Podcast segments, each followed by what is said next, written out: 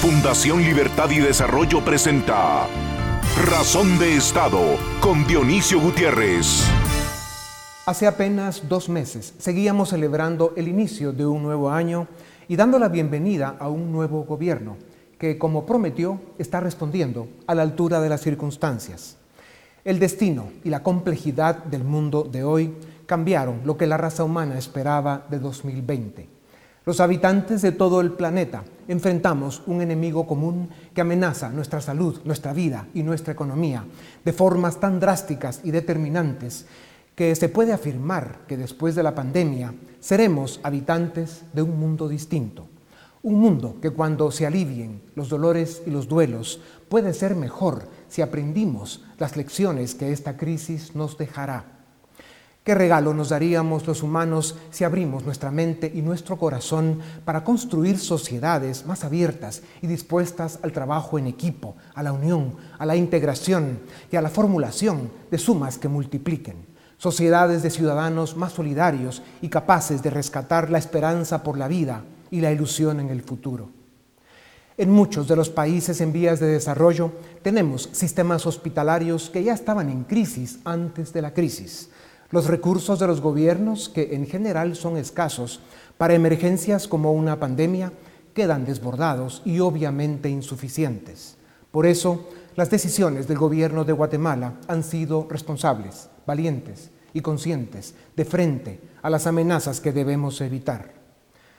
Los sacrificios serán grandes y el costo será alto, pero la nación y el mundo enfrentan una encrucijada de la que no se sale a precio bajo.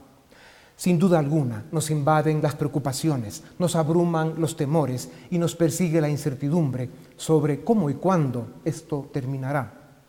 El instinto debilita la razón y el miedo paraliza. Emociones estas que se procesan en la mente, pero se dirimen en el corazón. Y este es un momento en el que los seres humanos debemos ser humanos. No todos son malas noticias. China afirma que está cerrando hospitales por falta de pacientes. Después de casi tres meses y grandes sacrificios, están controlando la pandemia. Doctores en la India encontraron una combinación de medicinas que resultaron efectivas para combatir el virus y aliviar sus síntomas. Ya están compartiendo la receta con el resto del mundo. Una abuelita de 103 años en Wuhan, China, después de seis días de tratamiento, tuvo una recuperación total. Apple abrió el viernes pasado sus 42 tiendas en China. El Centro Médico Erasmus y la Clínica Cleveland, científicos en Israel y Canadá, y algunas de las mejores universidades del mundo, entre otros, dan señales de importantes avances en exámenes para detectar el virus, en medicinas para tratarlo y en vacunas para prevenirlo. En Corea del Sur los casos nuevos están bajando de manera importante. En el mundo ya hay un número suficiente de casos curados que nos permiten afirmar con seguridad que si hacemos el esfuerzo hasta el final, los habitantes de la Tierra venceremos la pandemia. Se están ganando batallas importantes y aunque la pandemia nos puede dar penas y problemas recurrentes durante más tiempo del que creemos, tengamos presente que además de ser ciudadanos de una nación, somos habitantes de un planeta en el que solo juntos, con respeto, responsabilidad y solidaridad, saldremos adelante. No busquemos en la teoría lo que nos hace ser mejores, pues lo único que lo logra es ser mejores, con acciones y con hechos. Esto es hoy lo que vale, lo que pesa y lo que cuenta. Enfrentar con valor y con éxito estos momentos difíciles y de extraordinarios desafíos es lo que hace digno al ser humano y lo que nos permite respetarnos más a nosotros mismos. Si logramos esto, habremos alcanzado una gran victoria. No será fácil y esta guerra apenas inicia, pero debemos pasar del pesimismo a un optimismo inteligente y positivo que nos permita triunfar en esta conflagración que nos impusieron el destino y la naturaleza. Esta crisis, como todas, también pasará y saldremos fortalecidos, ojalá más humildes, más cercanos y dispuestos a ceder y conceder en los temas y proyectos en los que todos como especie ganamos. Pero hoy es vital regresar a lo esencial, que es cuidar a la persona, al ser humano, la razón de ser de la creación.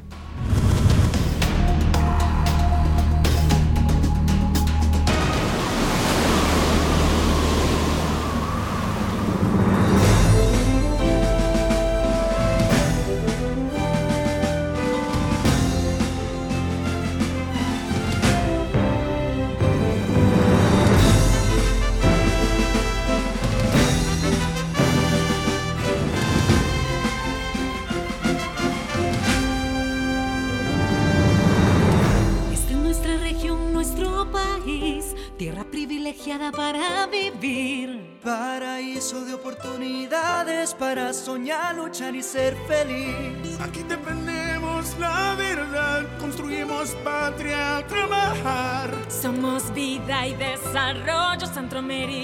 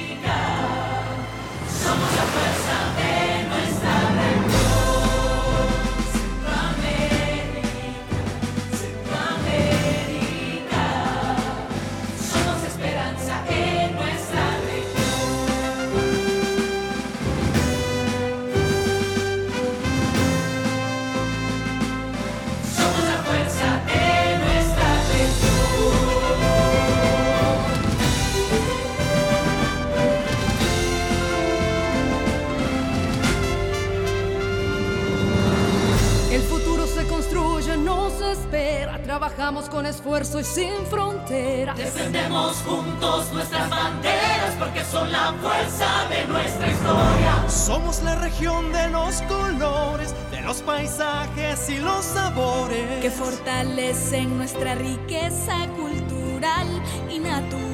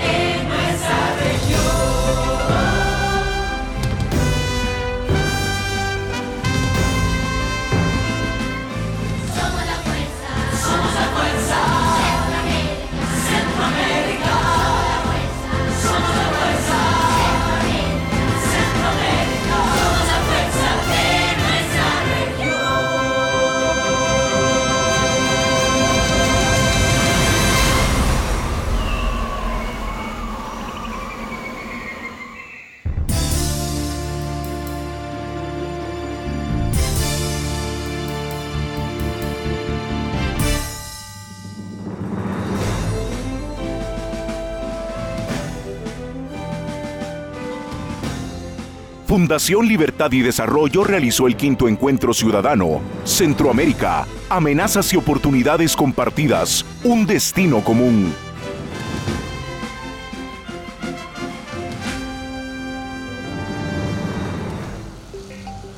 Las actividades iniciaron el lunes 2 de marzo cuando Dionisio Gutiérrez, presidente de Fundación Libertad y Desarrollo, recibió a la delegación de Estados Unidos conformada por el exsecretario de Seguridad Nacional de Estados Unidos, Kevin McAleenan, el comisionado presidencial Gil Kerlikowski, Jim Milford, exdirector de la DEA, y Richard Glenn, subsecretario de Estado, entre otros, para reuniones privadas.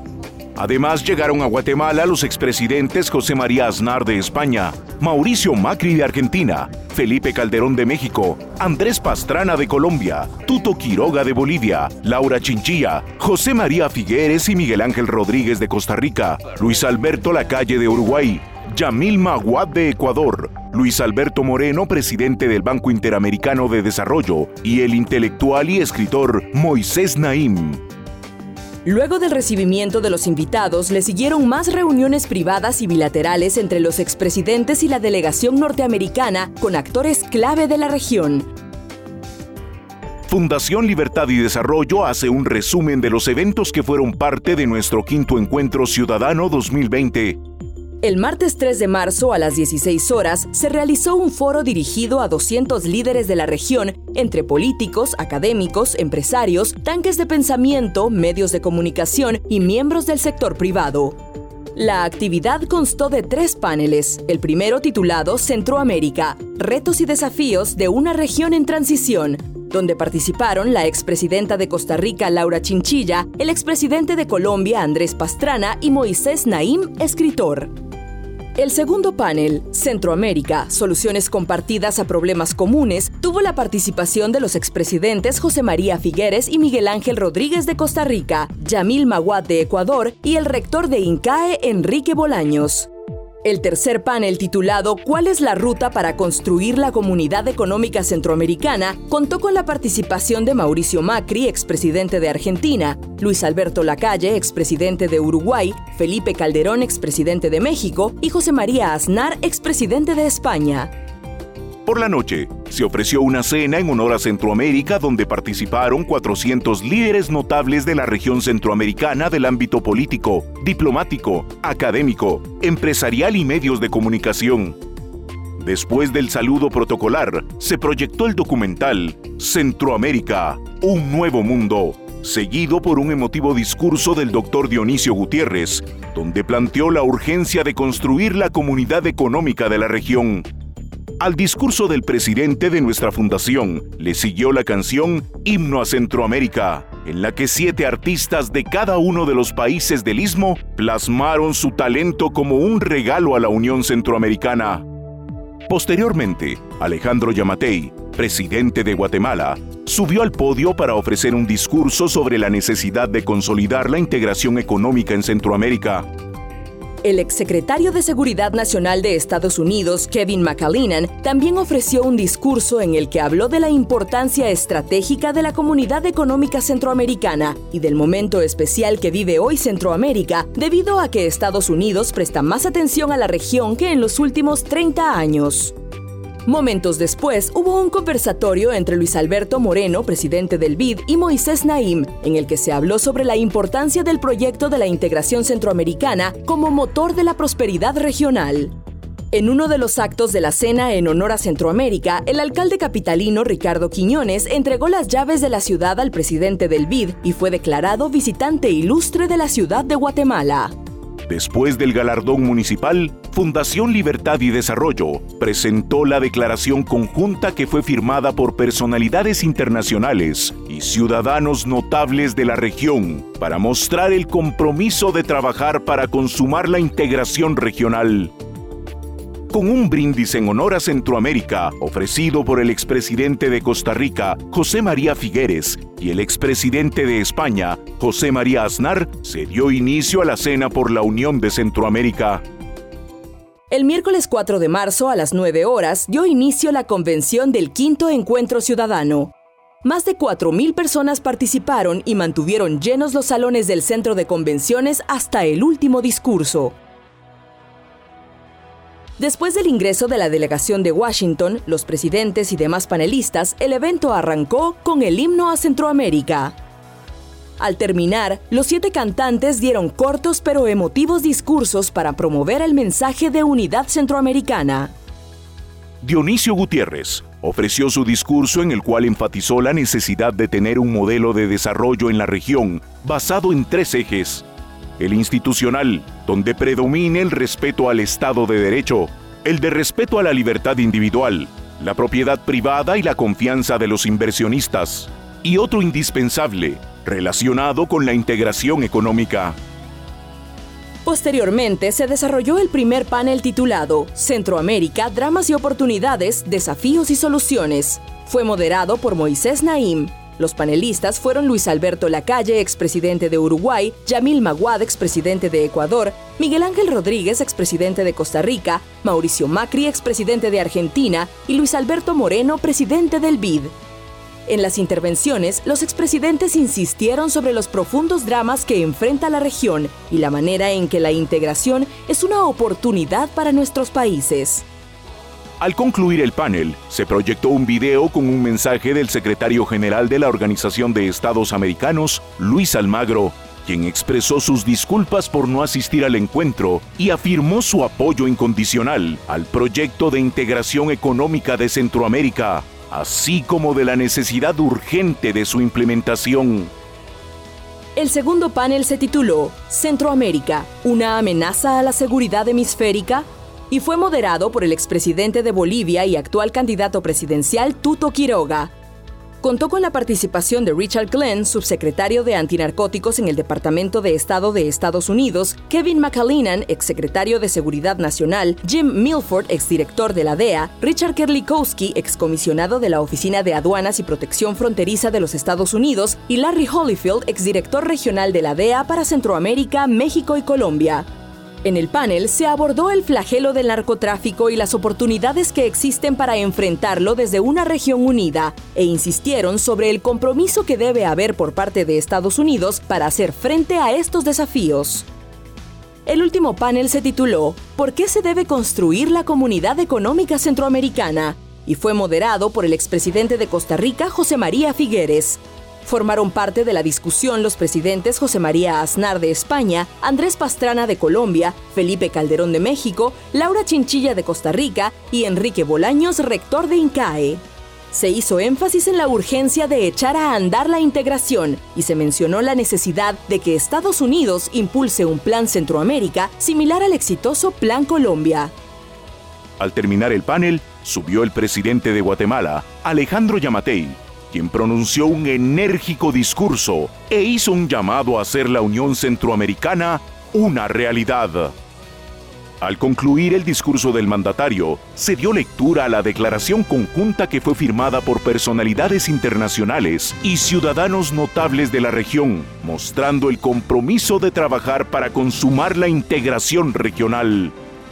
Con la lectura de la declaración de propósitos, quedó grabada la imagen de las relevantes personalidades que fueron parte del quinto encuentro ciudadano de Fundación Libertad y Desarrollo.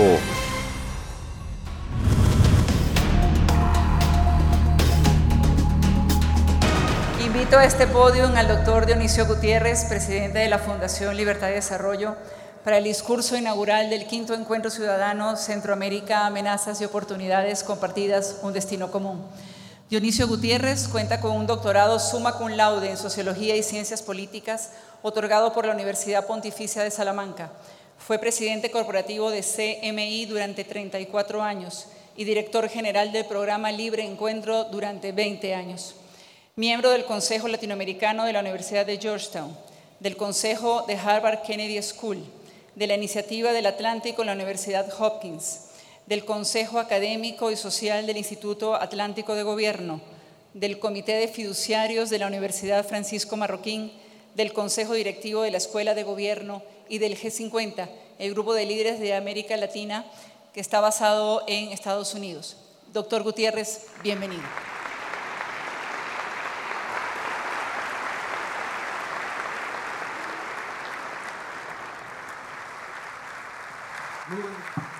Yo cada vez que me invitan a estos eventos, y normalmente vengo, y, veo esas sillas, me trae unos recuerdos fuertes porque las usamos los últimos 10 años en libre encuentro. Pues empezamos, señores presidentes y vicepresidentes de Iberoamérica, señor presidente del BID, señores alcaldes de las capitales de Centroamérica, autoridades de los gobiernos y otros poderes del Estado, de la región y de Estados Unidos, amigos embajadores, amigos de las agencias de seguridad de Estados Unidos, personalidades y amigos que nos visitan de 14 países, hermanos centroamericanos, señoras y señores. Si la historia se debe entender como el relato del progreso de la humanidad, Centroamérica, esta pequeña región en la mitad del continente americano, da cuentas de un pasado fuerte y turbulento, pero tiene un gran futuro. No somos parte del sur y mucho menos del norte.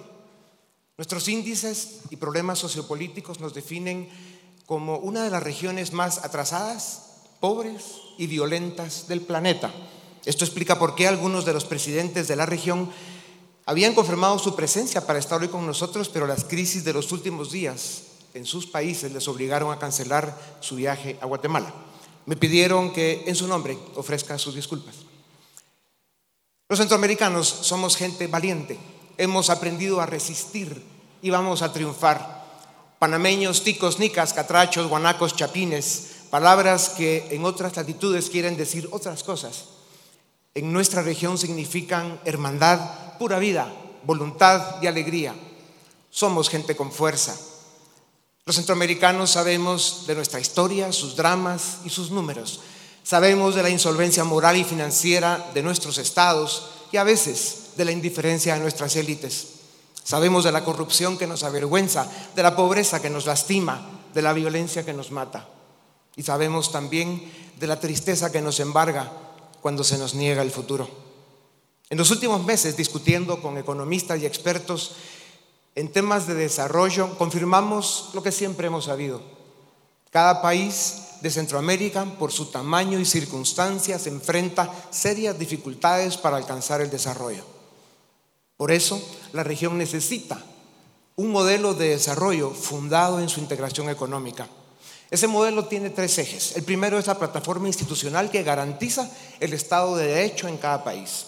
El segundo eje lo forman condiciones de libertad, respeto a la propiedad, confianza en la inversión, para que la economía de la región tenga un crecimiento robusto y sea capaz de crear oportunidades para todos.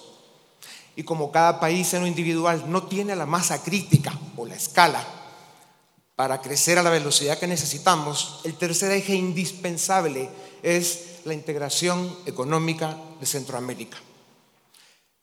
Los presidentes pueden abrir las fronteras y declarar las cuatro libertades como en Europa para que personas, mercancías, servicios y capitales se muevan libremente en Centroamérica y tendrían que armonizar, homologar y actualizar legislación fiscal, migratoria, financiera, sanitaria y ambiental para que Centroamérica inicie de una vez por todas el camino al desarrollo. Somos 50 millones de seres humanos que compartimos historia y destino, tenemos la misma cultura y hablamos el mismo idioma. Queremos ser ciudadanos de una patria grande y, ¿por qué no?, de la nación centroamericana. La fuerza que ha hecho avanzar al mundo está en la iniciativa individual y en la acción política que dignifica a la persona y enaltece la libertad, la justicia y la democracia. Las mayores transformaciones sociales y económicas en la historia de la humanidad no nacieron de las marchas, las huelgas y las arengas, sino del ingenio, la industria, el comercio y hoy más que nunca de la tecnología. El con la máquina de vapor, la ciencia, la computadora, el Internet, la inteligencia artificial han hecho avanzar a la humanidad más que cualquier manifestación, protesta, cabildo o comité. Los centroamericanos Sabemos que la confianza y la justicia dependen tanto una de la otra como la economía de la migración. Si no hay justicia, la confianza se pierde y si la economía no funciona, la gente se va. No ha sido fácil. Por eso nuestra historia y nuestros dramas nos enseñaron a luchar juntos, a llorar juntos y a soñar juntos. Somos gente solidaria y estamos siempre dispuestos a dar hasta la vida por defender y sacar adelante a nuestra familia, a nuestro país y a nuestra región. Los centroamericanos necesitamos volver a creer en la política, en nuestros gobiernos y en el Estado. Necesitamos saber que hay un futuro por el que merece la pena luchar. Un futuro en el que hay espacio, promesa y porvenir para todos. Lograr en Centroamérica una nación de naciones refuerza la democracia, nos aleja del provincialismo, es el paso necesario a una realidad postnacional y nos permite pasar de la incertidumbre a la ilusión de un futuro posible. Los presidentes Cortizo Alvarado, Hernández, Bukele y Yamatei tienen la oportunidad de ser los cinco próceres de la Centroamérica del siglo XXI. Son ellos, los cinco presidentes democráticos de la región, quienes pueden hacer que Centroamérica dé a luz como la nación de naciones que acepta el reto de la integración económica. Digo esto con la confianza de que muy pronto puedan ser seis, cuando los nicaragüenses elijan a su presidente en elecciones libres y democráticas.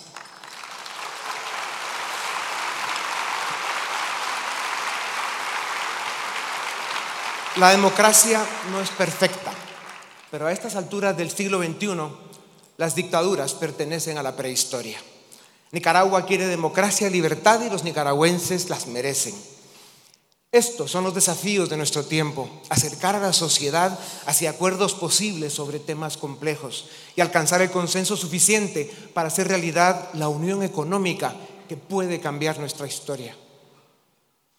En democracia y en libertad.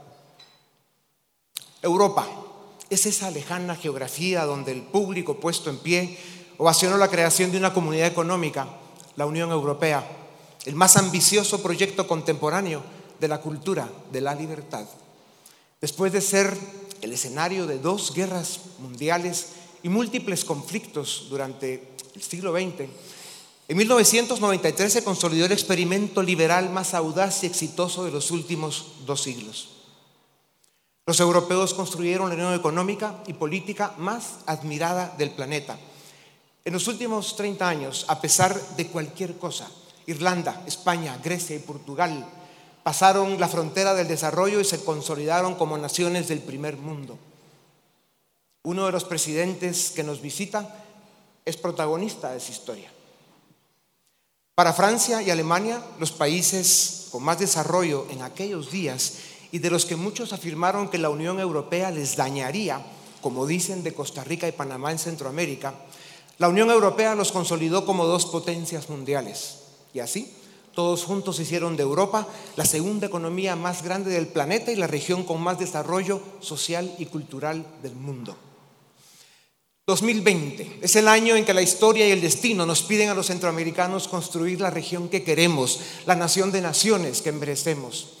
Declaremos la lección aprendida y seamos ejemplo de cambio y transformación.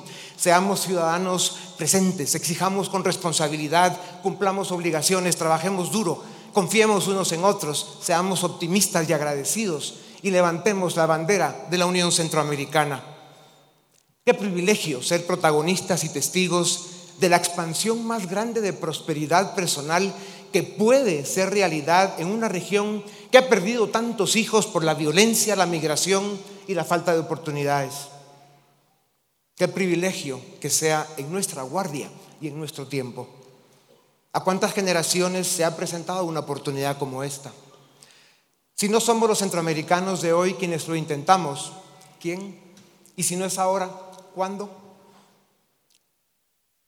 Escuchemos la palabra del destino que nos pide que sea este el momento de inflexión y de cambio para pasar de la angustia a la esperanza, de la desilusión al optimismo. Enfrentemos el desafío de rescatar el futuro del centro de América no permitamos que sea el capricho del viento el que fije su curso.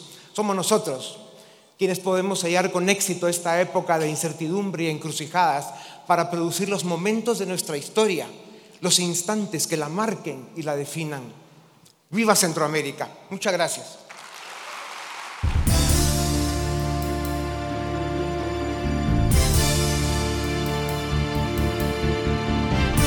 Vamos a dar paso al primer panel de esta mañana que lleva como nombre Centroamérica, Dramas y Oportunidades, Desafíos y Soluciones, que será moderado por el doctor Moisés Naim y a quien también vamos a invitar a este espacio al presidente Luis Alberto Lacalle, presidente del Uruguay entre los años 1990 y 1995, Yamil Mawat, presidente del Ecuador entre los años 1998 y 2000, Miguel Ángel Rodríguez, presidente de Costa Rica entre los años 1998 y 2002. Mauricio Macri, presidente de Argentina entre los años 2015 y 2019. Y a Luis Alberto Moreno, presidente del Banco Interamericano de Desarrollo. Bienvenidos, señores, al escenario. Uno de los obstáculos más grandes a la integración ah, centroamericana es la falta de entusiasmo de la gente al respecto que es muy racional, porque ¿por qué creer en algo que va a generar costos inmediatos, concretos, tangibles ahora, a cambio de esperanzas y promesas futuras en un ambiente de baja confianza. El mundo está pasando por una era donde nadie confía en nadie. Todas las estadísticas, todas las encuestas en todas partes del mundo y revelan que la gente ya no cree, no cree en sus gobiernos, no cree en sus jueces, no cree en los medios de comunicación, en los banqueros, en los empresarios, en los militares. Nadie cree en la, en la iglesia, nadie cree en nada. En un ambiente de tan baja confianza y de tan baja eh, creer en el otro, confiar en el otro, ¿cómo se lleva a cabo, cómo se instiga, cómo se influencia, cómo se hace que una población se entusiasme con una idea que en principio es abstracta, presidente en la calle? Y antes que nada, yo creo que hay que, como decía muy bien el presidente Macri, el temor es de las peores sensaciones individuales y colectivas.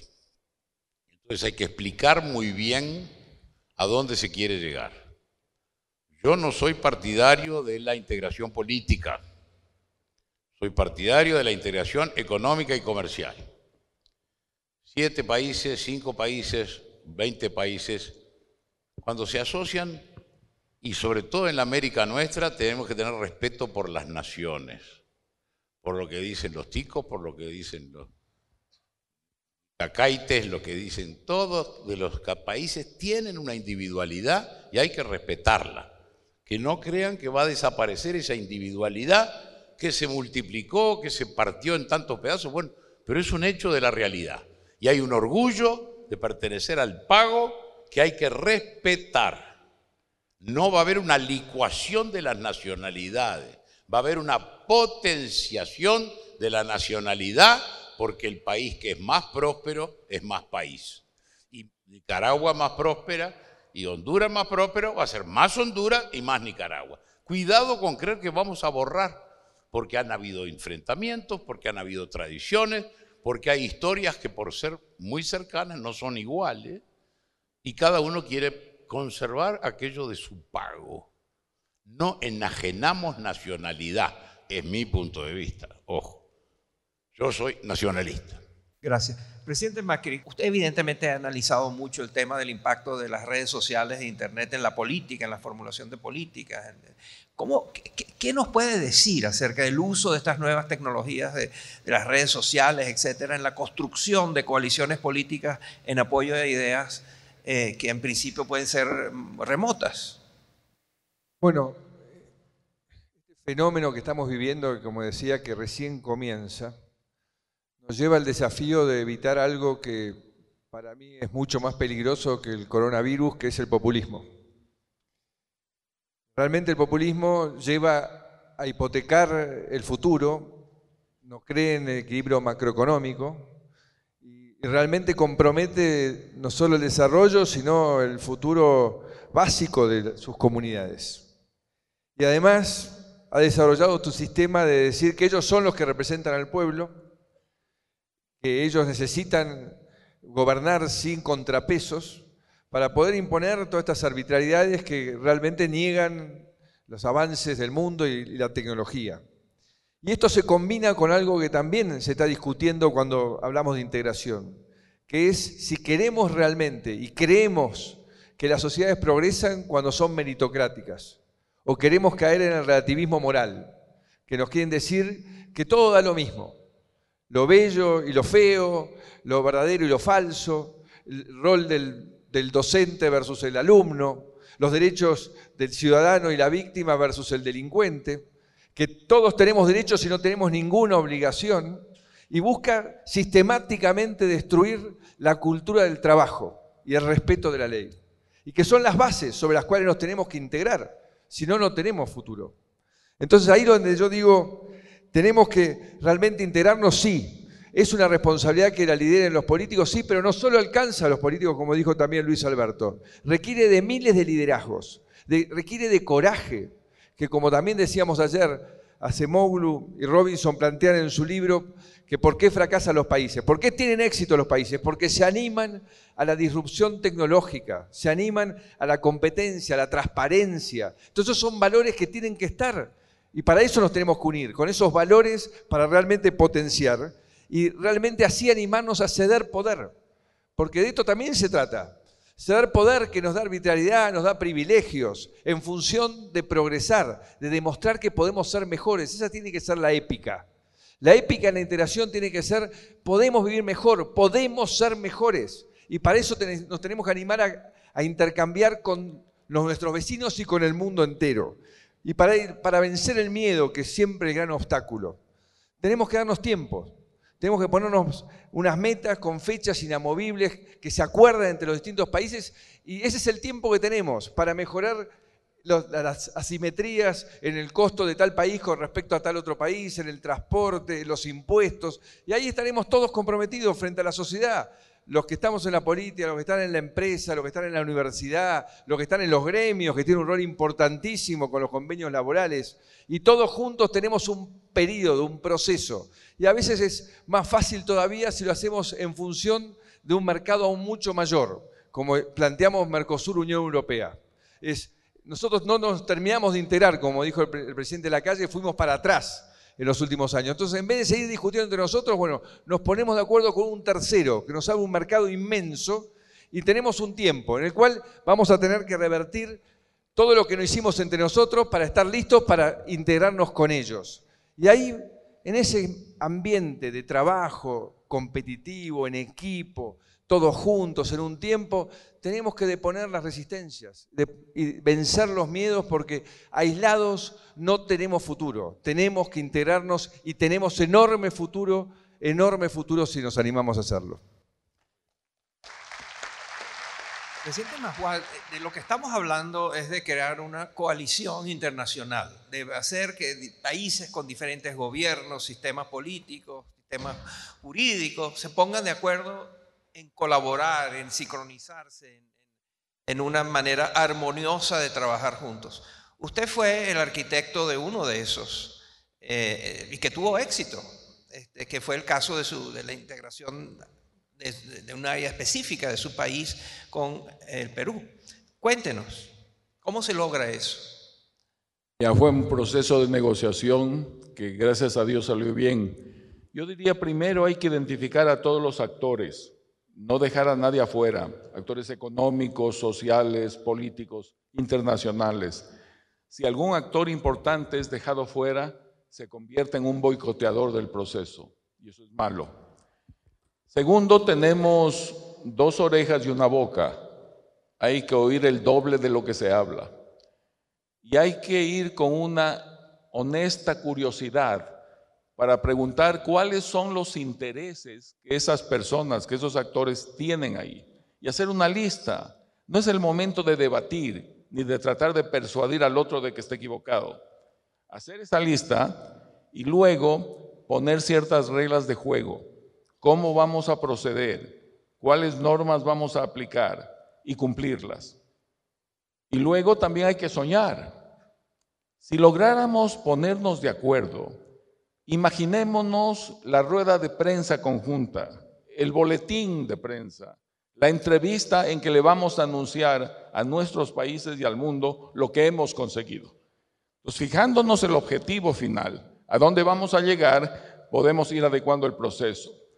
Entonces hay que poner lo que yo llamo las tres patas de una buena negociación o de una buena política pública. La pata económica que significa hacer los deberes de los datos, de las cifras, de lo que es necesario considerar. La pata social, que es el comportamiento de la gente.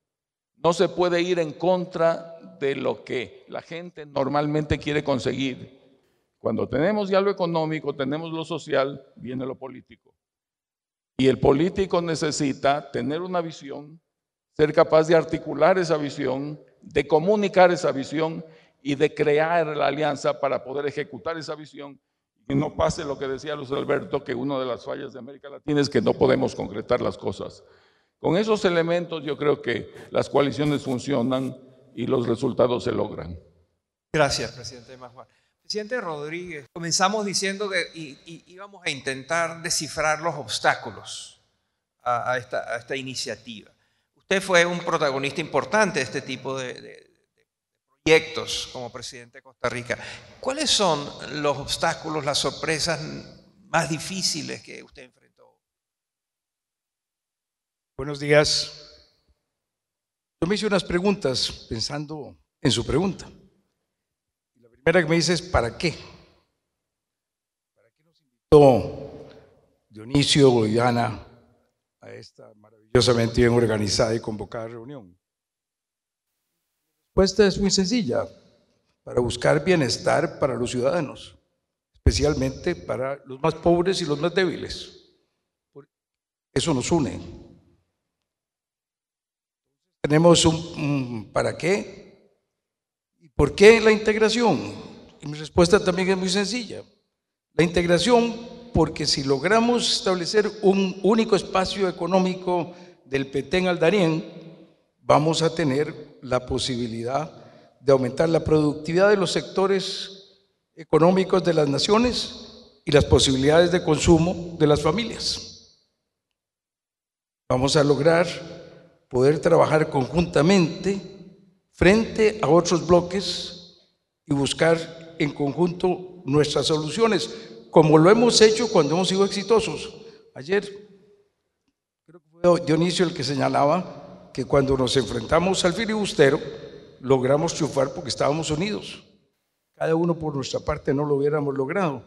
Cuando logramos, en la primera década de este siglo, construir la relación económica con Estados Unidos, el Tratado de Libre Comercio con Estados Unidos, República Dominicana, lo logramos porque estábamos unidos. Cualquiera de nosotros solos no hubiera obtenido la atención del gobierno de Estados Unidos para lograr el acuerdo. ¿Cómo lograrlo? Y ahí viene la parte de gestión eh, que nos decía el señor presidente del BID. Y creo que es fundamental. Tenemos que partir de una enorme seriedad, de ver los problemas que tenemos para lograrlo. Tenemos problemas técnicos de cómo homologamos aranceles frente a grupos de interés distinto en distintos lugares. Cómo homologamos, homologamos la aplicación de los tratados comerciales que nos llevan a distintas velocidades en la apertura de mercados.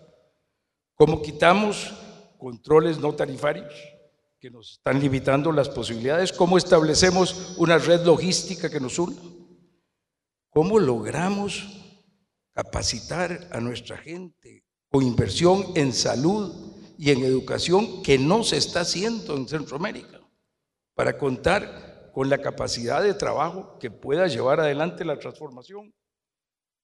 En el año 2001 yo hice una propuesta a los centroamericanos mis colegas presidentes de aquel tiempo de un plan de acción inmediata, llamaba yo, para algunas cosas. Y una de las cosas que hablaba era de la aceleración de la inversión en esos dos campos. Ahora, revisando las cifras ahora para esta reunión, me encontré que siguen siendo tan bajas como hace 19 años en muchos países. De manera que tenemos tareas ahí muy importantes que hacer. Y, ese, el obstáculo que tenemos para eso, yo creo que nos lo dijo ayer el presidente Macri, es el miedo. El miedo del productor costarricense a los salarios más bajos en el Triángulo Norte. El miedo del trabajador del CA4 a la mayor productividad en Panamá o Costa Rica. El miedo del político y del gobernante a tener que ceder un poco de su manejo al manejo de los demás y a tener que trabajar coordinadamente y homologar las legislaciones. ¿Cómo vencemos ese miedo? Yo creo que vencemos ese miedo con lo que ustedes han dicho. Una idea clara de para dónde vamos. Saber que tenemos que ir gradualmente llegando a ese camino, pero tener muy claro el objetivo y trabajar mucho, como nos lo ha dicho don Luis Alberto, en la gestión, con seriedad, no simplemente con una declaración, sino cómo son los mecanismos que vamos a hacer para resolver esos problemas concretos, difíciles económicamente, por grupos de interés, por política, entrándole con seriedad a las cosas. Difícil, claro que es difícil. Si no fuera difícil, no tendríamos nosotros la oportunidad de disfrutar de esta bella invitación de Dionisio de Ana para estar en esta linda Guatemala.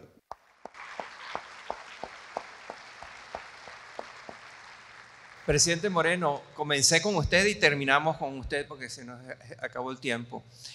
Eh, de usted buscamos ideas concretas, prácticas.